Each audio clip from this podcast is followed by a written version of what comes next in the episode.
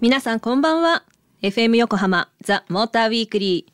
えー9月突入しましたけど10月に入ってもなんか30度を超える日が続くって聞いて絶望している山下れなと。皆さんこんばんは。暑いの苦手、無理ですね。暑いの結構得意なモータージャーナリストの高橋明です。いつもあっちやっつって仰いでくるじゃないですか、うん、寒いより暑い方がいいかな。あ本当ですか？うん。私冬生まれだからか暑いの苦手です。そう、ね、この前あの佐渡島にうん。とあるねあれではい。行ってきましたけれど、皆さんあのツイッターとかにも写真載せたから、ねねご覧になった方いると思うんですけど、ね。たらい船皆さん知ってます？もう大きいたらいに大人3人までマックス乗れてで運転してくあれれる、もっと乗れるって言ってたよ。なんあかあそうか人数は。10人乗っても大丈夫。まあい物置じゃないんでそんなにいっぱい乗らないと そのそのギャグ分かる人は少ないと思う。いやいやみんな知ってるはずですよ多分ね。はいはい。あのたらい船初めて乗って楽しかったしあれ。うん。あとなんだ佐渡金山うん。行っちゃいましたね、あ佐渡金山ね。ね。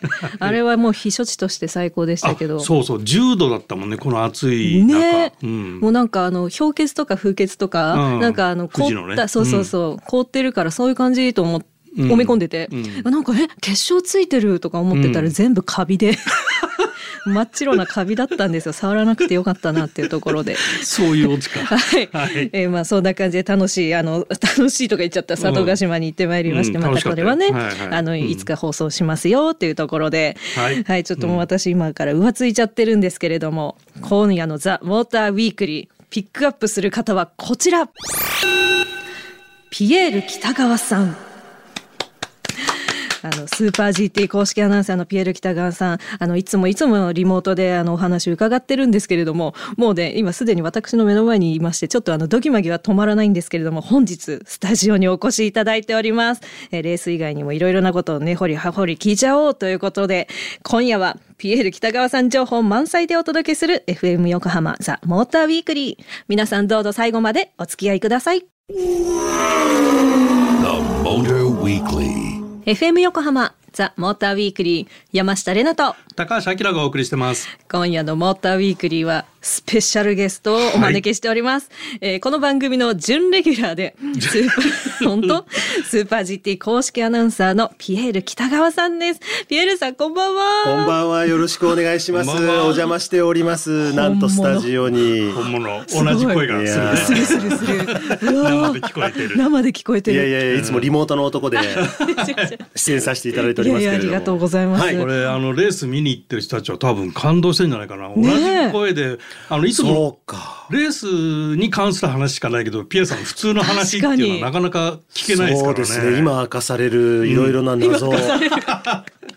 まずいことになってきましたね。もうはいだってもう一本ピエール北川さんでねお届けする予定ですから、今夜ピックアップするのうはんもうピエールいやもう本当になんか恐縮です。ありがとうございます。よろしくお願いします。はいよろしくお願いします。あもちろん今夜はねいつものようにあのスーパー GT の見どころ解説もしていただきたいと思うのですが、まあ、せっかくスタジオにお越しいただいているので、んうん。もうピエールさんご自身についてまずなんかお伺っていきたいんですけれども、謎の男ですからね。声はみんな知ってるけど。そうそうそう。そうか。でも今日も皆さん声だけですからね。私たちだけだいリアルで見れて。る。丸裸にしましょうよ、裸にする、はい。えじゃあどうします？好きな女性から聞いたら早いですか？出たから来ましたね。いません。いやいやもう本当にそんないや嘘です。目の前にね、レナさんいらっしゃってそんなことなかなか言いづらいですけど。すごい上手なフォローでありがとうございます。いえいあのレース以外だと、はい。どういう仕事を普段はされてるんですか？いやこれが本当にありがたいことに、はい。もう僕はモータースポーツだけで正直今 仕事をいただいてるというかそれで食べさせていただいてるというか。はい。じゃあもう全国のサーキットでそうですね。あのレース実況そうですね。まあ今本当にまあサーキットのレースもそうですけど、今年なんかもラリージャパンがあったりとか、うん。もう今ラリーのフィールドでもいろいろうん。うん。仕事もありますし、うん。本当にモータースポーツ全般。うん。まあもともと僕も小さい頃から車も大好き、うんうんうんでレースも大好き、うんもう走ってるものは何でも興味持って。おー昔はなんか車走ってる車全部車種を言うとか、小さい頃ね。あ同じあ同じ。そうなんだ。そういう子供そうそうそうそういう子供でしたよ。うんなんかいつぞやかエンジンの音もなんか聞き分けるみたいなお話してましたよね。そうなんです。そうなんです。はい。そういう子供時代を過ごしているので、まあ今本当に幸せですね。でもあのいろんなカテゴリーの実況すると、うんうんすごく勉強は大変ですよね。覚えるのもそうですね。まあ日本のレースを担当している限りは結構もう大体ドライバーの皆さんとか選手の皆さんも決まってきてるんですけど、結構今これからがうん。秋のシーズン国際レースが多いじゃないですか。はいはいはいそうすると海外の選手の名前を噛まずに言うっていうのは なかなか結構これがまたはい。はい。そうですよね。大変ですね。ええ。なんかそういうふうにそのいろんな方のその車を見ながらレースの状況を見ながら、うん。でなんかその人となりを知りながら喋るわけじゃないですか。やっぱりあのこの前もスーパー GT の、まあ、YouTube でだったんですけど、はい。見てるとその映像ではこちら側はなんかそのレースサーキット全部見れてるからあ車が今こういう感じって思ってるけど本当にサーキットに来てる方は、うん。もう一部分ホームとかなんか一部分しか見れないのに、うん。全部をおしゃべりされるから、うん。その情景が浮かんだまんま、はい。あ来た来たあの選手みたいな、あの楽しめるなすごいなと思って、その千里眼はどういうふうに 何ですか？なるほどなるほど。ポイントにしてるんですかね？いやでも僕もあのいろいろのサーキット、まあ、特に僕が最初やっぱり大きくお世話になったのがやっぱ鈴鹿サーキットなんですけど、そこにはもう1960年代からサーキットあって、えーいろんなまあ実況アナウンサーの先輩方がいらっしゃって、その方からこういろいろ教えていただいたというか勉強になったところがあって、ラジオがやっぱりベースなんですよね実況って。ああそうなんですか、うん、やっぱちょうど今レナさんがおっしゃったみたいに、うん。目つぶった時に、とかあるいは例えば目の前一瞬通過してった後、今どこで自分の大好きな選手がどういう状況になってるかっていうのが情景が浮かぶっていう、それを実況しなさいっていうのを、やっぱり先輩方に言われて、やっぱラジオでの実況っていうのがやっぱりあの一番ベースになってますかね。あそうなんですか。はい。この業界に入るきっかけ？あ。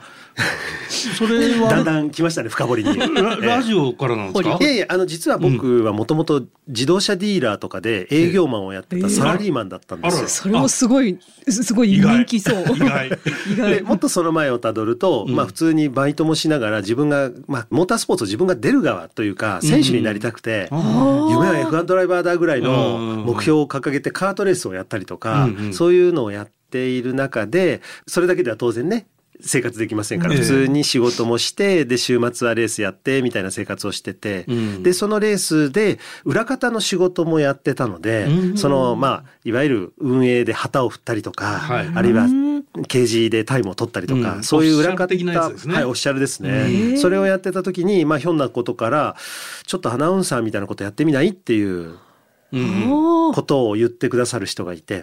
でちょっと選手紹介やってくれよってマイクを渡されたところからが僕の仕事のスタートです、なんかそれそれ運命の出会いですねそれ。運命の出会いです。ちょっと映画にでもしますか？してほしいとこですよいやいね。やいやもう本当に。はい。そうなんですね。そうなんです。だからもう車好きで本当に車の仕事をしてたらいつの間にか喋る方向にこうシフトはしてったんですけど、車には関わってるっていう意味ではすごく幸せですね。今。でそのご自身でレースに出るっていうのは今でも続けてるんですか？例えば懲りないですね。やりますね。はい。で最近だと、あのレース出る人ってみんなシミュレーションやるじゃないですか。やりますね。そそれもやっぱりピエールさんもやって。あのやっぱり走行時間がなかなかこう練習とかで稼げない時は、はい。やっぱりその感覚ってたとえバーチャルであってもやっぱりシミュレーターでやるとやっぱりそれはすごくありがたいですね。あ走行量としては。そうなんですね。稼げます。そうなんですね。はい。まもなく公開されるグランツーリスモって映画があるじゃないですか。あれ、シミュレーターからこう、本物のリアルドライバーになっていくっていう実話ですよね。あれ実話かって皆さん思うかもしれないですけど、ゲーマーがプロのレーサーになれるわけないって普通誰が考えても思うじゃないですか、はいやっちゃった人間が本当にいるっていうね。そうですよね。い。や僕本当に最初実は主人公になってるヤンマーデンボロー選手ってはい。いうイギリス人なんですけど、彼がうん。最初日本に来た時に嘘でしょって思ったんですけど、うん。うん。これがちょっとねまあちょっとあれ本編をネタネタバラシしちゃうと いけないかもしれないんですけど、ありえない走りをするんでちょっと驚かされましたよ。あリアルなシーンでは。そうなんですはい、そうなんだ。え、あの、シミュレーターで育ってないドライバーとはもう明らかに違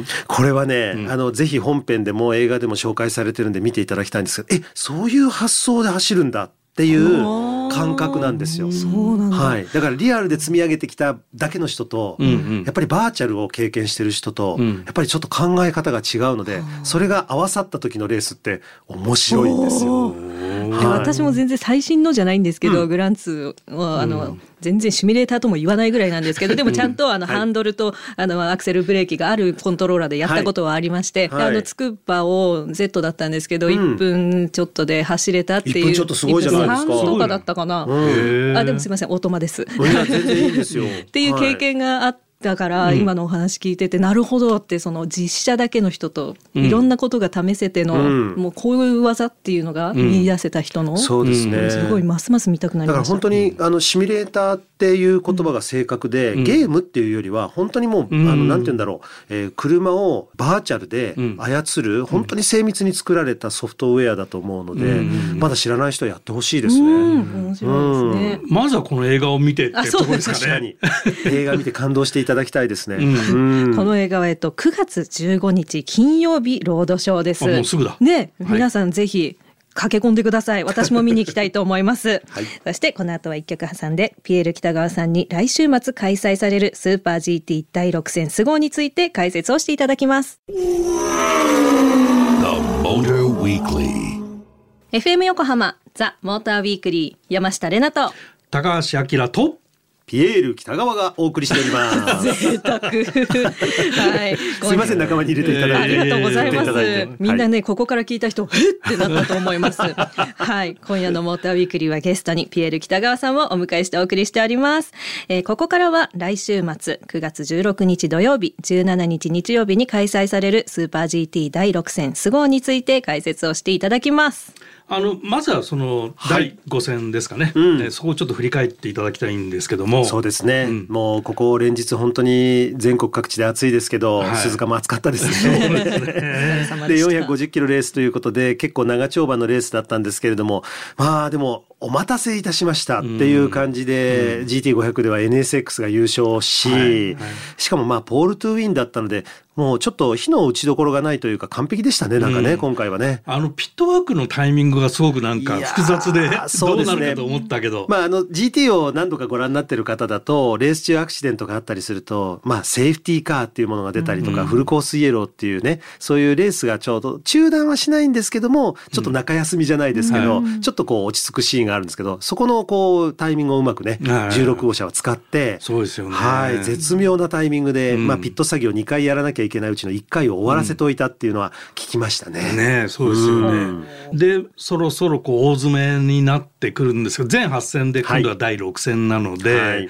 まあチャンピオンシップがそろそろねこうちらつき始めるんですけどもそうですね。でもここからがやっぱりあのチームとしては年間1戦ずつ行われるサーキットにまた入るんですね。うんうんうんまあこれまでの4戦は富士で2回あってふ鈴鹿で2回あってって同じサーキットで、はい。まあちょうど繰り返すような感じで4戦やってきたのでちょっとまあ前のデータも使えますけど1年ぶりになる SUGO ですから。そうですね。はい。しかもこれがまた SUGO っていうところがですね、結構コースのレイアウトがあの現代の F1 サーキットみたいな安全をとても考えて、広々とこうコースが外れても大丈夫みたいなコうん。ースじゃなくて、うんコースオフをしちゃったら即クラッシュみたいな、ん結構その あのスリルがあるというかね。そうですね。エスケープちょっと狭めですよね。そうなんですそうなんだ。はい、でそこに、まあ、あのスーパー GT あのお分かりの通りですねえ GT500 が15台いてすごいことだ。はい、うんそして GT300 が25台いて 40台のマシンが300キロのレースをずっとわちゃわちゃやってるわけですよ。うわー怖い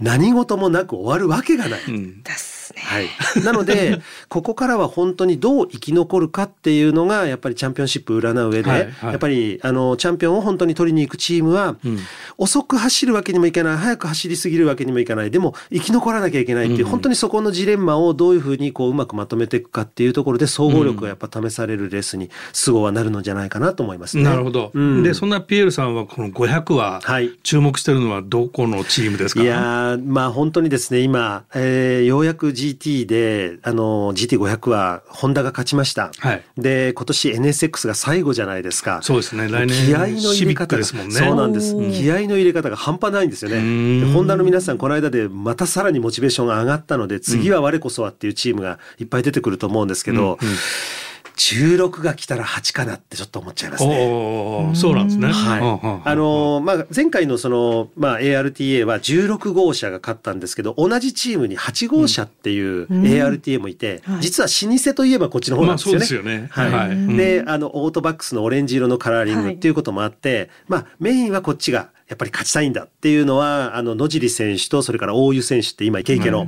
その二人が組んでるので、まあ、今回、菅生は、やっぱりこの8号車をちょっと僕はチェックしておかないといけないんじゃないかなって思いますね。なるほど、うん。あのトヨタと日産はちょっとあれですかねその BOP というか性能調整の方で苦しいですか、まあ今あのその話をすると、まあ、このスーパー GT って成績がいいチームほどうん。重くなっていくっていうね、はいはい。はい、あの世の中から考えるとですねなんてことをしてくれるんだと思うじゃないですか。ヒーローはヒーローでいていただきたいのに、そこに重しをこう乗せるってどういうことだって思う方いるかもしれないですけどそれでレースがいつもね、うん。誰が勝つのかわからない演出になるので、まあ、今ちょうど本当にあのメインどころの例えば、えー3号車の日産だったり、うん。それからあとは36号車のトヨタだったりっていうところは今すっごい重いんで、うんうんなかなかやっぱりね、うんなるほど。はい、上位進出ってのは厳しいのでちょっと今我慢かな。うん、はい。なるほどね。あとのラストの2000、はいえーいわゆるその重りが半減する、えー第7戦と、はい。それから重り全部なしで、えー全部もうイコールコンディションでやろうよっていう最終戦がやっぱ勝負になってくるでしょうね上位陣はね。ななるほどね、うん。確かにすごいアップダウンも激しいですからそうなんです。重い車はね加速も辛いしブレーキングも厳しいしっていうところになっちゃうんでね、ただなるほど、まあ、あのなんて言うんでしょうお客さん的にはあ僕もこんなことは言いたくないですけど天気が結構ね、うんうんこう分からない時がやっぱあるじゃないですか、うんうん雨が降ったりするとがぜんそういう車が有利になったりする場合もあるので、へえ。こればっかりはちょっと分からないですね。はい。で GT300 の方ですけど、はい。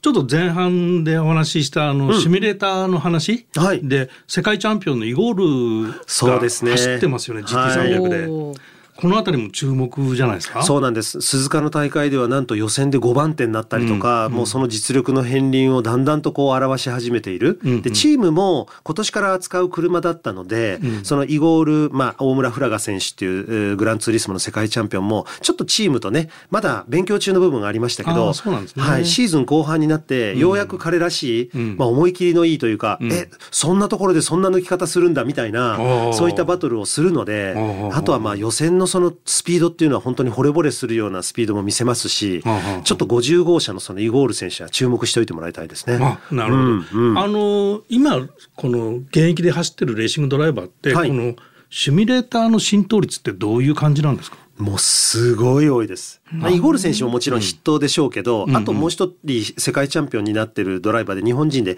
富林祐介選手。あはいはい彼も今、まあ、えっ、と、プライベーターのチームなんですけど GT に出てて、うんうんで、これから上を狙っていこうっていう。で、抜群のやっぱりね、予選でスピードがあるんですよね。決勝だとやっぱりそのマシンの持ってるポテンシャルだったりトラブルで阻まれたりとかっていう走りが、予選の時ってやっぱ一発じゃないですか。はい。決める時の集中力とか、うん。そのやっぱりラインを忠実に綺麗に走ってタイムを削っていくっていうのは、うん。富林選手とかピカイチなんで。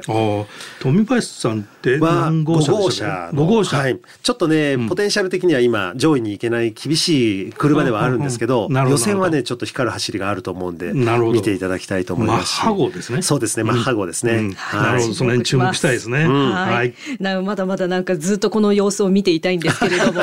すみません。お時間ということで。はい。ピエールさんありがとうございましありがとうございたスーパー GT 第6戦ス号は来週9月16日土曜日17日日曜日の開催です。17日です。はい。皆さん一緒に応援しましょう。さあここからは延長戦に突入していきます。この後もメールコーナーにもピエール北川さんにご登場いただきます. FM 横浜ザ・モーターウィークリー山下れなと高橋明とピエール北川です この時間もピエールさんにお付き合いいただきたいと思います。はいよろしくお願いしますありがとうございま。ますえー今からではですね、あの皆様からいただいたメッセージを紹介していくというコーナーになっております。嬉しいえーで9月のテーマは懺悔ということでございましたよりに。よって僕の時に懺悔なんだ。はい、えーラジオネーム富山のきときと侍さんからいただいております。ありがとうございますありがとう。ございます。えー私が懺悔したいこと趣味の一つにガンダムのプラモデル通称ガンプラを作ること、えー一つのガンプラを作り終わってないのに、また次のガンプラを購入するという沼にはまります。あー。いわゆる積みプラというやつです。分かってはいるのですがど。ん。どん積み重なっていきます。なかなか沼から抜け出せませんという懺悔でした。なるほど。気持ちはわかります。買って満足しちゃいますよね。まあ私も懺悔なんかまあいろいろありすぎたんですけど、ね。まあいろいろここだとピーって入っちゃうんで、割と真面目な懺悔、もうもうもう時効だろっていうのは、はい。えっ、と。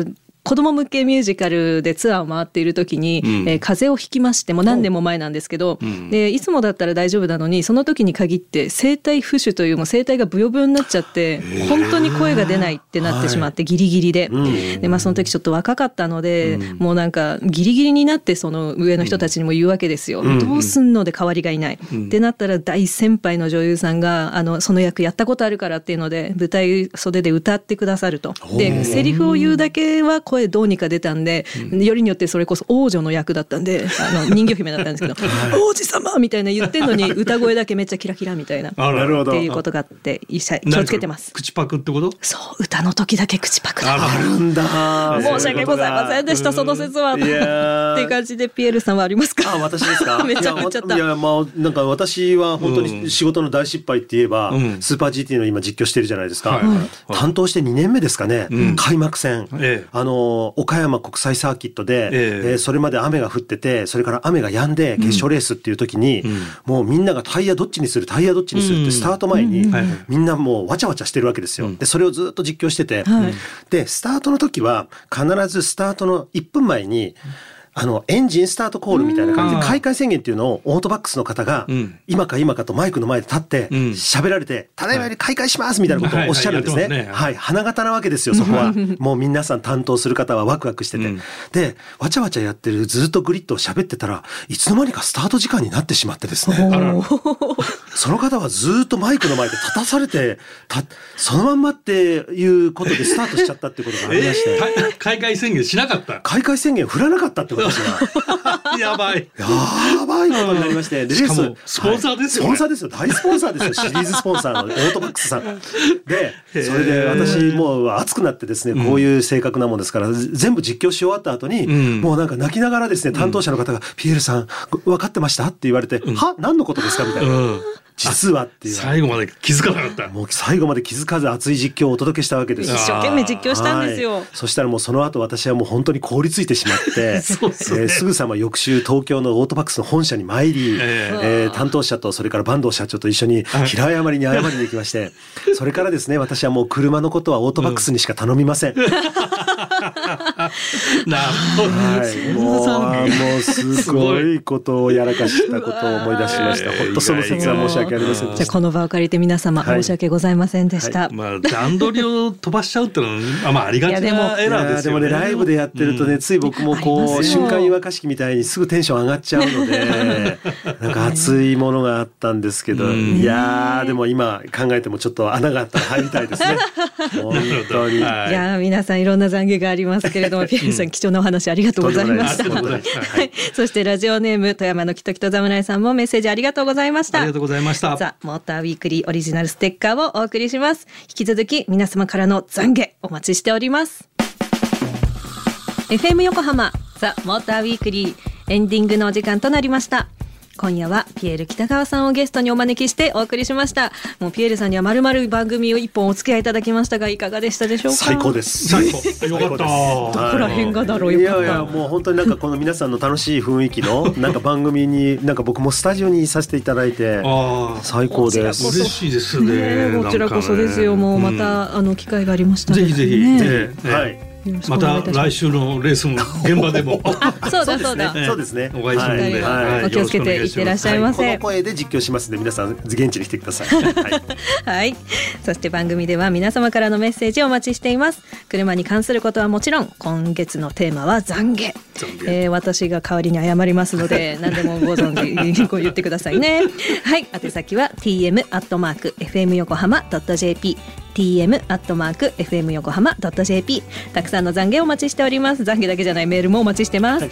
はい、そして番組オフィシャルツイッター X もございますのでフォローもお願いいたします。ハッシュタグはモーターウィークリー847です。ということでここまでのお相手は山下れなとモータージャーナリストの高橋明とそしてレースアナウンサーのピエール北川でした。また来週。来週